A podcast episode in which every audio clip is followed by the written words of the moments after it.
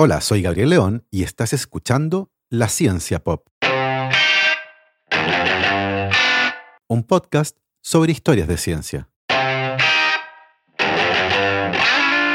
El año 2009 fueron desenterrados en una ciudad italiana los restos de una pareja que había muerto en el siglo V y los esfuerzos por tratar de entender mejor a esa pareja nos llevarán por un paseo a través de un área emergente de la ciencia, una que mezcla paleontología, antropología, genética y las herramientas más modernas de análisis de ADN y proteínas. Y como siempre les recuerdo que si les gusta este proyecto y lo quieren apoyar, lo pueden hacer a través de mi página en Patreon. Para eso vayan a www.patreon.com slash la y se pueden inscribir para hacer un aporte mensual a este podcast. Agradezco como siempre los aportes de mis queridos patrons, Cristóbal Orellana, Diego Riquelme, Constanza Jabal, Florencia Castañeda, Mauricio Silva, la familia Yuri Martínez, Bernardo Polak, Claudio Oyarzo y Toña, Sebastián Beche, Cirilo Fede y Pola, la familia Calen Queirolo, Alejandra Díaz, Fernando Araya, Juan Salvador Gajardo, la familia de la Cruz Morales, José Manuel Viveros, Claudia Torres, Alberto Pozo, Robinson Esparza, Janet Leguas, María José Pino, Pilar Calderón, la familia Fuentes Schonfeld, la familia Thies Ríos, Beatriz Geldres, Martín Garrido, Luis Alberto Soto, Jo y su papá, Greco Saavedra, Juan Catipillán, María Paz Domínguez, Emma y Ana Llénero, Paula Lagos, Hans Stange, Anaí Mena, Sergio Espinosa, Sebastián Anielo, Sandra Marras, Bastián y Laura Vargas, Rodrigo Linfati, la familia Martínez Pereira, Pancho Pereira, NG, Ricardo Evia, Daniel Aroca y Dayani, Los Manguaces, Cosca y Banya, Jorge Valdivia, Felipe Rebolledo, la familia Permonti Rivera, Juan Larraín y Sergio y Jorge Pincheira.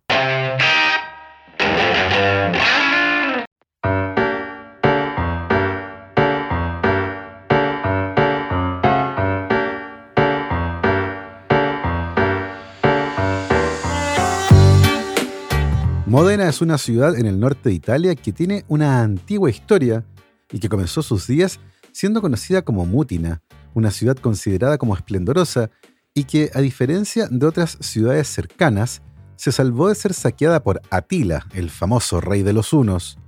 Cuenta la leyenda que esto se debió a que una espesa niebla solía cubrir la ciudad, manteniéndola oculta a la vista de los invasores, un milagro que fue atribuido a San Geminiano, santo patrono de Módena. Sin embargo, la intervención del santo patrono no salvó a la ciudad de una grave inundación que ocurrió alrededor del siglo VII de la era común, o siglo VII después de Cristo, y la ciudad, sepultada por el agua y el lodo, fue abandonada por un tiempo. Más tarde, la zona fue nuevamente habitada y lentamente Módena recuperó su estatus y durante el siglo XX se hizo mundialmente famosa por ser la ciudad en la que funcionaban las fábricas de los más lujosos y conocidos automóviles italianos, como Ferrari, Lamborghini y Maserati, recuperando así parte de la relevancia histórica que tuvo. Un detalle interesante con respecto a esto y particularmente a la relevancia de Módena para el Imperio Romano emergió el año 2008, cuando investigadores italianos descubrieron que en esta ciudad estaba la fábrica de lámparas de aceite más importante de la antigüedad y que literalmente iluminó al antiguo imperio romano. La evidencia de estas fábricas de lámparas de cerámica emergió cuando se comenzó a trabajar para construir un complejo residencial cerca de las antiguas murallas de la ciudad, los operarios encontraron miles de fragmentos de cerámica, incluyendo jarrones, botellas y ladrillos, pero los restos de cerámica más abundantes correspondían a cientos de lámparas de aceite, cada una con el nombre de su fabricante, fragmentos de historia que daban cuenta de un pasado glorioso. Un descubrimiento similar, pero que tuvo un mayor impacto mediático, ocurrió al año siguiente del hallazgo de las lámparas, cuando en 2009 trabajadores que excavaban en otra parte de la ciudad dieron con un antiguo cementerio que estaba 3 metros bajo tierra. A esa profundidad encontraron 11 tumbas de al menos unos 1500 años de antigüedad, y rápidamente los trabajos de excavación fueron suspendidos para permitir que los arqueólogos, encabezados por la doctora Licia Diamanti, pudieran hacerse cargo del sitio. Fue en ese momento que encontraron una tumba muy especial, en la que había dos esqueletos humanos completos. Todo sugería que la pareja había sido enterrada junta, mirándose cara a cara, y si bien los huesos no estaban en un estado de conservación adecuado como para poder inferir el sexo biológico de los restos, se asumió que el esqueleto que tenía un anillo de bronce en un dedo de la mano correspondía al de la mujer. La doctora Diamanti, que había participado en muchas excavaciones similares, se sintió profundamente conmovida por el hallazgo, ya que un detalle en particular revelaba que se trataba de una pareja especial, ya que fueron enterrados intencionalmente con sus manos entrelazadas. Gracias a este detalle, los restos fueron conocidos como los amantes de Módena, y todos los involucrados en el hallazgo querían averiguar la mayor cantidad de detalles posibles con respecto a los amantes. En ese momento, los investigadores echaron mano a las herramientas de la paleogenética, un área de la ciencia que busca entender el pasado a través del análisis de material genético preservado en restos antiguos de plantas o animales. Se trata de un área de investigación relativamente nueva, y antes de seguir conversando sobre los amantes de Módena, es necesario que hablemos de un niño que creció obsesionado con todo lo relacionado con el antiguo Egipto y que logró unir esa pasión con la biología molecular. Svante Pebo nació en Estocolmo en 1955 y cuando tenía 13 años, su vida fue remecida por un viaje a Egipto. A partir de ese momento, todo lo que estuviera vinculado con el antiguo Egipto, pirámides, momias, jeroglíficos o deidades, le parecía alucinante, a tal punto que cuando estaba en los últimos años de colegio, realizó pasantías durante dos veranos consecutivos como voluntario en el Museo Egipcio de Estocolmo. Esta experiencia le sirvió para reafirmar su gusto por la cultura del Antiguo Egipto y conocer gente que compartía su fascinación con ese periodo de la historia. Pero por otro lado, también le sirvió para reconocer que tal vez eso era solo una afición. La verdad es que luego de esos dos veranos, no se veía a sí mismo inmerso en la rutina del museo, y la egiptología profesional parecía algo que ocurría de manera muy lenta. Finalmente, esas pasantías le sirvieron para decidir que la historia del antiguo Egipto se quedaría como un pasatiempo, lo que lo trajo de vuelta a la realidad. Estaba por salir del colegio y no tenía ni la más mínima idea de lo que quería estudiar, así que miró en su entorno. Su padre era médico y bioquímico, así que inspirado en eso decidió entrar a estudiar medicina en la Universidad de Uppsala en Suecia, y muy pronto descubrió que disfrutaba mucho del contacto con los pacientes. Al llegar al final de la carrera, debía decidir si seguía en el área clínica o probaba la investigación biomédica, y se decidió por este último camino, entendiendo que al finalizar su doctorado podría volver a ver pacientes. Pero nunca lo hizo. Svante Pebo comenzó su doctorado en 1981 trabajando en uno de los laboratorios más modernos de Suecia, uno que se había especializado en una de las áreas más prometedoras que existían en aquel entonces, la biología molecular, particularmente las tecnologías asociadas con el estudio del ADN. Su trabajo giraba en torno a entender cómo los virus podían engañar al sistema inmune y logró junto con sus colegas realizar varios hallazgos muy relevantes en el área, un trabajo que además consideraba muy gratificante. Pero a pesar de todo esto, a pesar de la emoción por estar trabajando en un área tan desafiante y vanguardista, Shvante Pebo seguía conectado con el antiguo Egipto. Iba a cuanta charla o seminario había sobre el tema, y además estaba aprendiendo el idioma copto, el idioma que se usaba en Egipto hace 2000 años. Gracias a que era un asistente asiduo a estos encuentros, se hizo muy amigo de un egiptólogo finlandés que trabajaba en Suecia, con quien conversaba sobre sus dos pasiones, el ADN y el antiguo Egipto.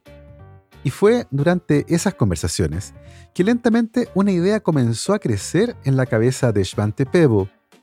¿Sería posible extraer ADN de una momia egipcia para analizarlo? La idea le voló la cabeza y las posibilidades eran infinitas. Si eso se pudiera hacer, entonces podríamos responder preguntas que nadie podría responder por los métodos convencionales de la egiptología. Por ejemplo, ¿Cómo se relacionan los egipcios actuales con aquellos que vivieron cuando los faraones gobernaron hace unos 2.000 o 5.000 años? ¿Es posible que los grandes cambios políticos y culturales que vivió el antiguo Egipto, como la invasión de Alejandro Magno en el siglo IV o por los árabes en el siglo VII, resultaran en el reemplazo de una gran parte de la población egipcia? ¿Eran las personas que vivían en Egipto hoy genéticamente similares a las que construyeron las pirámides? ¿O sus antepasados se habían mezclado tanto con los invasores que los egipcios modernos ahora eran completamente diferentes de la antigua población de su país? Todas estas preguntas y posibilidades chocaban con un gran problema. Nadie jamás había obtenido ADN de muestras tan antiguas. Peo ni siquiera sabía si alguien lo había intentado antes, así que mencionó la posibilidad de obtener ADN de momias egipcias a sus compañeros de laboratorio, y el diagnóstico general fue lapidario. Parecía una misión imposible, porque ¿cómo podría una molécula como el ADN sobrevivir durante miles de años? Con todo en contra, Svante Pebo decidió probar suerte e hizo dos cosas. Comenzó un proyecto científico paralelo a su tesis de doctorado y compró un hígado de ternera en el supermercado. Su idea era simular el proceso de momificación y para eso dejó el hígado en un horno del laboratorio a 50 grados Celsius. Su plan era mantener en secreto este disparatado proyecto, pero pronto el plan tambaleó cuando el olor a hígado podrido delató que algo raro estaba ocurriendo en el laboratorio. Afortunadamente para él, luego de un par de días en el horno, el olor del hígado había desaparecido. Pasaron algunos días más y el hígado, seco, ennegrecido y duro, estaba listo para ser analizado. Pebo demostró que era posible extraer ADN desde ese hígado y envalentonado por este resultado exitoso, decidió dar el siguiente paso, e intentar extraer ADN desde una momia. El problema, claro está, es que no tenía ninguna momia a su disposición. Esto puede sonar como algo evidente, pero recordemos que hubo un momento en la historia en que Europa estuvo inundada de momias egipcias, impulsado por el renovado interés por el antiguo Egipto que hubo a mediados del siglo XIX, hasta el punto que era considerado casi una insolencia no volver de vacaciones desde Egipto con una momia en una mano y un cocodrilo en la otra y las fiestas para desenrollar momias eran la locura de moda en la Inglaterra victoriana. Evidentemente, a mediados de la década de 1980, conseguir una momia egipcia en Suecia no era tan fácil, así que Svante Peo habló con sus amigos en el museo, quienes le dieron acceso a momias para intentar extraer ADN. Luego de varios intentos y un viaje a un museo egipcio en la Alemania comunista, Svante Peo consiguió lo que parecía imposible, logró extraer ADN desde una momia. Este resultado generó tal impacto en su vida que al terminar su doctorado y a pesar de tener un futuro prometedor en la inmunogenética, Svante Pebo se fue a Estados Unidos para trabajar en ADNs antiguos. En ese país consiguió refinar las técnicas necesarias para estos análisis, muchos de los cuales fueron realizados sobre muestras obtenidas de animales conservados en museos. Su cuidadoso trabajo le permitió no solo extraer ADN, sino que además realizar varios análisis moleculares para comparar los genomas de una especie extinta con el de una especie relacionada y que estuviera viva. Al terminar su formación, Pebo se fue a trabajar al Instituto Max Planck de Alemania y ahí, un día, decidió con uno de sus estudiantes dar el gran salto e intentar lo imposible, extraer y analizar ADN de un neandertal. El Homo neanderthalensis, o neandertal, forma parte de una de las tantas especies de humanos que han existido en la historia de este planeta y que nos tiene a nosotros, Homo sapiens, como único ejemplo vivo. Todas las otras especies de humanos, aquellas cuyo nombre binominal comienza con Homo, como Homo habilis, Homo erectus y Homo neanderthalensis, están extintas. De estas especies, la más cercana a la nuestra es, sin lugar a duda, el Homo neanderthalensis, una especie que durante mucho tiempo representó al hombre primitivo, un cavernícola fornido de cabello rojizo y mazo en la mano, que por alguna razón se extinguió hace unos 40.000 años. Una cosa interesante con respecto a los neandertales era que casi nadie sabía qué tan cercana había sido su relación con los miembros de nuestra especie, y la hipótesis dominante por aquella época era que la interacción había sido mínima durante los casi 6.000 años en que neandertales y Homo sapiens coincidieron en Europa. Sin embargo, hasta no analizar los genes de los neandertales y compararlos con nuestros genes, sería imposible saber si, por ejemplo, neandertales y sapiens habían procreado, y Svante Pebo estaba determinado a averiguarlo. Los restos pertenecientes a los neandertales habían sido encontrados inicialmente en el Valle de Neander, en Alemania, durante el siglo XIX, y más tarde se logró determinar que correspondían a los de una especie extinta de humano. Muchos misterios rodeaban a esta especie, y muy pronto se estableció que se trataba de la más cercana a la nuestra, tanto espacialmente como temporalmente, y que ambas especies habían cohabitado el territorio euroasiático durante varios miles de años. ¿Qué tan cercana había sido la relación? Una forma de averiguarlo era estudiando los genes de los neandertales para determinar si en el genoma humano moderno existían genes de origen neandertal, un claro indicio de que ambas especies habían procreado. Sin embargo, todos los intentos por obtener ADN de los huesos de los neandertales habían sido infructuosos. Eso hasta que una noche del año 1996, Schmante Pebo recibió una llamada telefónica en su casa.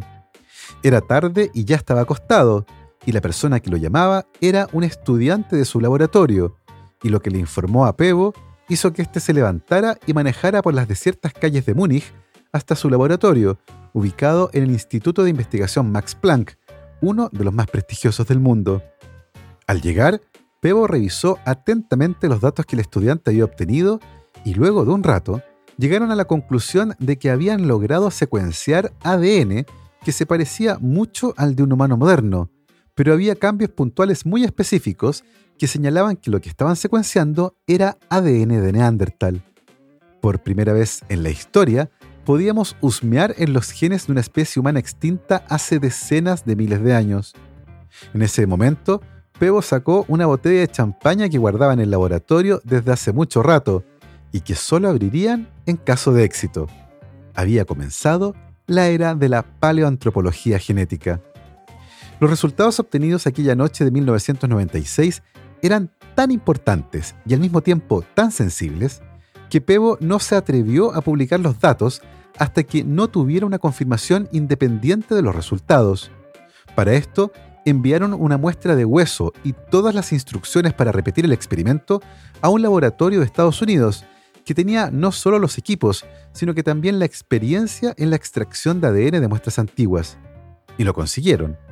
Los resultados fueron publicados en la revista Cell en 1997 y a partir de ese momento, el análisis de ADN de Neandertal se convirtió en un área de investigación de gran interés que gracias además a los avances en la tecnología de secuenciación de ADN, permitió que el año 2010 se publicara el borrador del primer genoma completo de los neandertales. De ese estudio, probablemente el resultado más interesante es que se encontró evidencia que sugiere que los neandertales se mezclaron con nuestros antepasados hace unos 120.000 años, dejando rastros de ADN neandertal en los humanos contemporáneos. Hoy se sabe que varios genes en nuestro genoma provienen del genoma de los neandertales y muchos de esos genes están vinculados con nuestra respuesta a ciertos virus. E incluso durante la pandemia, el mismo grupo de PEBO publicó un estudio que sugería que una región de nuestro genoma heredada de los neandertales se asociaba con un menor riesgo de enfermedad grave derivada de la infección por coronavirus. De esta forma, la paleoantropología genética se convirtió en una poderosa herramienta que nos permite husmear en el pasado, y esas mismas herramientas fueron usadas para averiguar más sobre los amantes de Módena. No me he olvidado de ellos. Sin embargo, cualquier intento por conocer un poco más sobre esta pareja, como su ascendencia y la confirmación del sexo biológico de los restos, chocó con un inconveniente muy común en esta área, la inexistencia de ADN de una calidad suficientemente buena como para poder realizar algún tipo de análisis molecular. Eso no es algo raro, ya que dependiendo de las condiciones en las que un cuerpo queda al momento de morir, es posible que en poco tiempo todo el ADN sea degradado, imposibilitando cualquier tipo de análisis. Y ese es un gran problema para los paleoantropólogos. Usualmente el ADN no resiste mucho tiempo, y más allá de los factores técnicos vinculados con la extracción de ADN de buena calidad de muestras antiguas, se requiere suerte y en el caso de los amantes de Módena no hubo suerte, al menos no con el ADN. Así que los investigadores decidieron mirar otra de las moléculas biológicas relevantes, las proteínas. A diferencia del ADN, las proteínas son mucho más resistentes al paso del tiempo y pueden conservarse en varias estructuras relativamente sencillas de analizar. En el caso de los amantes de Módena, se decidió analizar el esmalte de los dientes que pudieron recuperarse.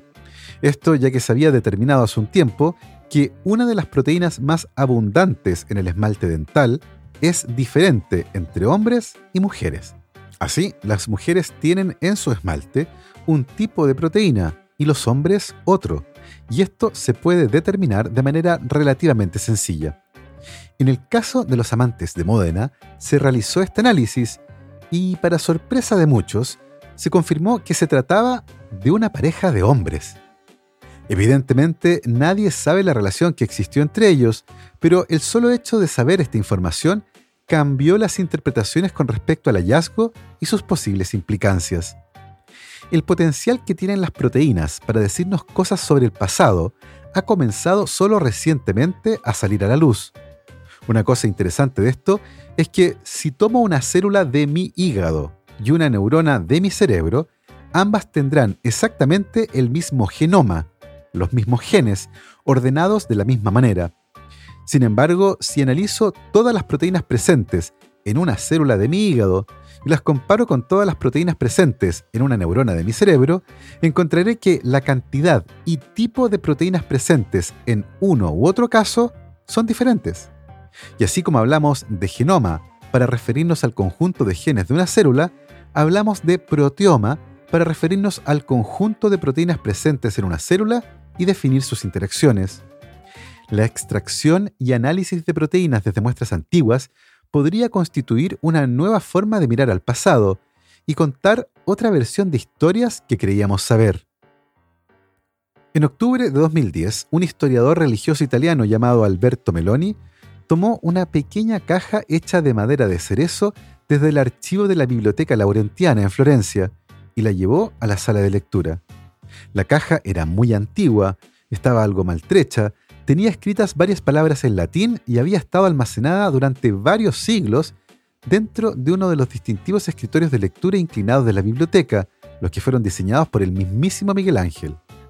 El historiador deslizó la tapa de la caja y dentro había un trozo de seda amarilla que protegía a una antigua Biblia del siglo XIII, no más grande que la palma de su mano, y que se estaba cayendo a pedazos.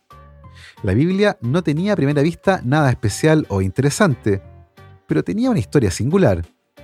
Contaba la leyenda que en 1685 un sacerdote jesuita que había viajado a China la trajo de vuelta a Italia y se la entregó a la familia Medici, diciéndoles que la Biblia había pertenecido al mismísimo Marco Polo, el explorador medieval que llegó a China alrededor del año 1275.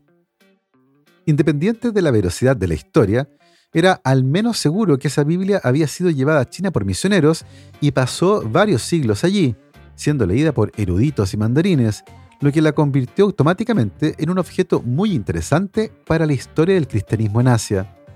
La restauración de la Biblia tomó 18 meses, durante los cuales 10.000 piezas de la Biblia fueron reensambladas. En el proceso, el historiador estaba decidido a someter al documento a la mayor cantidad posible de análisis científicos, como si se tratara de algún cuadro famoso. Con este objetivo en mente, se contactó con el Centro de Patrimonio Cultural de la Universidad Politécnica de Milán. Ahí, además de las herramientas de conservación estándar, como la fotografía ultravioleta y la espectroscopía infrarroja que se utiliza para estudiar pigmentos, los expertos sugirieron hacer un análisis de proteómica.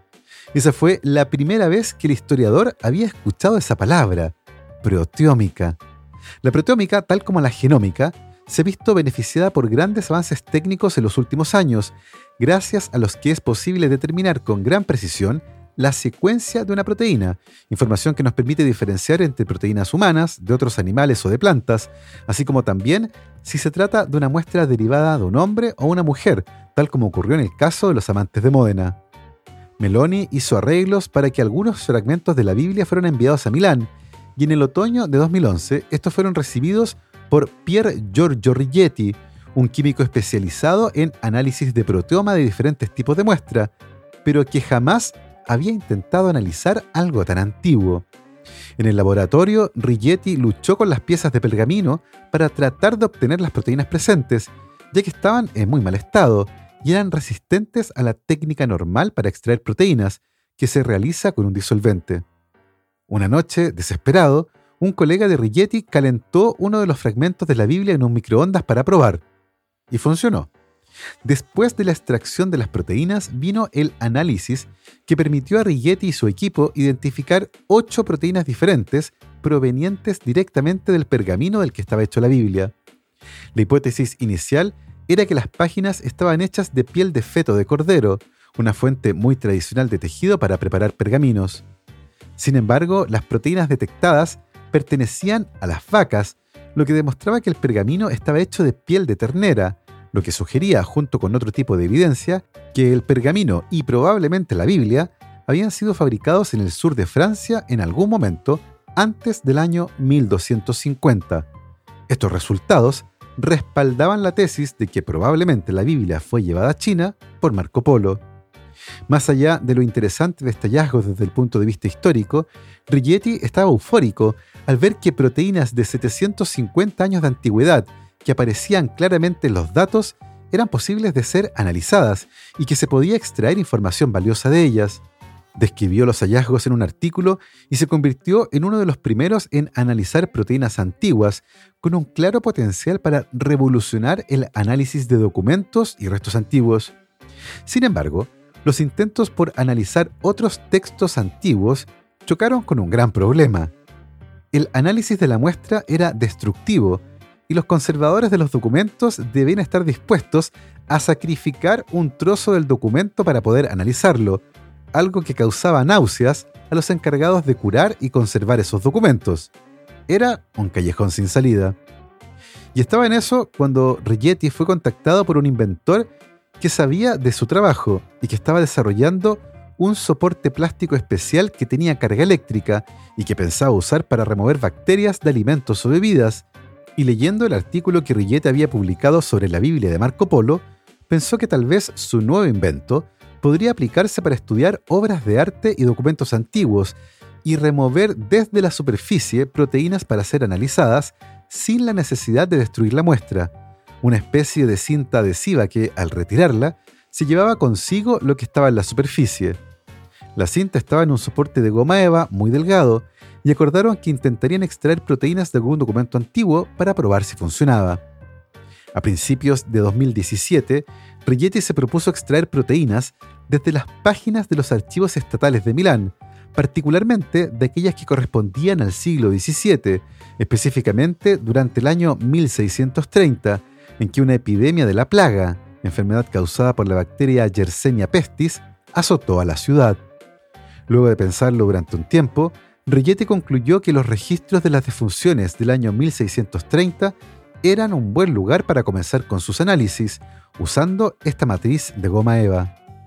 A diferencia de la Biblia de Marco Polo, el papel en los archivos de Milán estaba hecho de algodón y estaba en un excelente estado de conservación. Rigetti pasó varias semanas estudiando detenidamente las columnas de datos sobre muertos de 1630, cuando la mitad de la población de Milán sucumbió a la peste, y luego de pensarlo durante un rato, decidió que las páginas más sucias podrían ser una buena fuente de proteínas. La operación fue todo un éxito y consiguieron extraer más de 600 proteínas desde las páginas del archivo de Milán, incluidas 17 que sin lugar a duda provenían de la bacteria causante de la plaga. De manera interesante, junto con rastros de la peste, había proteínas de rata y ratón, indicios de leche de cabra y de tabaco, así como también de garbanzos, arroz, zanahoria y maíz, lo que indica la dieta de los empleados públicos que escribieron las actas. Tomadas individualmente, ninguna de las proteínas encontradas en los registros resulta sorprendente, pero al analizarlas todas juntas, emerge un panorama que describe una ciudad infestada por la plaga y en la que las ratas corren por sobre las páginas de los registros donde recién se han anotado los nombres de los muertos, mientras que los que escriben los registros fuman y comen su almuerzo sobre los libros la crónica de una tragedia. El potencial que tiene la paleoantropología de la mano de los grandes avances en las tecnologías para aislar y secuenciar tanto ADN como proteínas augura un gran futuro para esta área, que gracias a datos como los descritos hoy, nos podrían ayudar a obtener una comprensión más acabada de ciertos eventos antiguos en un esfuerzo por reinterpretar la historia y aproximarnos a ella desde los rastros que son posibles obtener, desde huesos, obras de arte, cartas y documentos.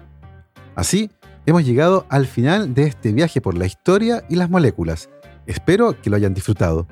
Yo como siempre me despido agradeciendo a mis muy queridos patrons. Cristian Oteiza, Andrés Altamirano, Sebastián Toledo, Alberto Montt y Laura, Claudia Delenson, Diego Molina, Germaína Araya, Pedro Maldonado, Ana Lucía Luna, Romina Mationi, Simón Castillo Rideman, Diego Socias, Luciano Cisterna, Ricardo Yáñez, Fernando Montenegro, Matías van der Straten, Francisco Soto, la familia Flores Noguer, Manuel Morales, Daniela Allendez, Fernando Rode, la familia Helfman von de Sauer, Giuseppe Carufo, David Pelado Pérez, Sebastián Umaña, Carolina Valle, Verurín Illeco, Michel Baró, Cristóbal Moene, la familia Serpa Reolledo, Pablo y Milesita Villalobos, la familia Tanús Ramos, Rosario Calderón, Pedro Castillo, Adrián Cataldo, el S Podcast, José Luis Ulloa, Amanda Larraín, Marcela Martínez, Trinidad Santana, la familia Mateluna Morán, Cris, David Senger, David Poblete, María Soledad Neira, Giovanni Rosales, Olivia Artiga, José Luis del Campo y los Rojas Peredo. Nosotros nos volvemos a escuchar el próximo viernes. Que esté muy bien,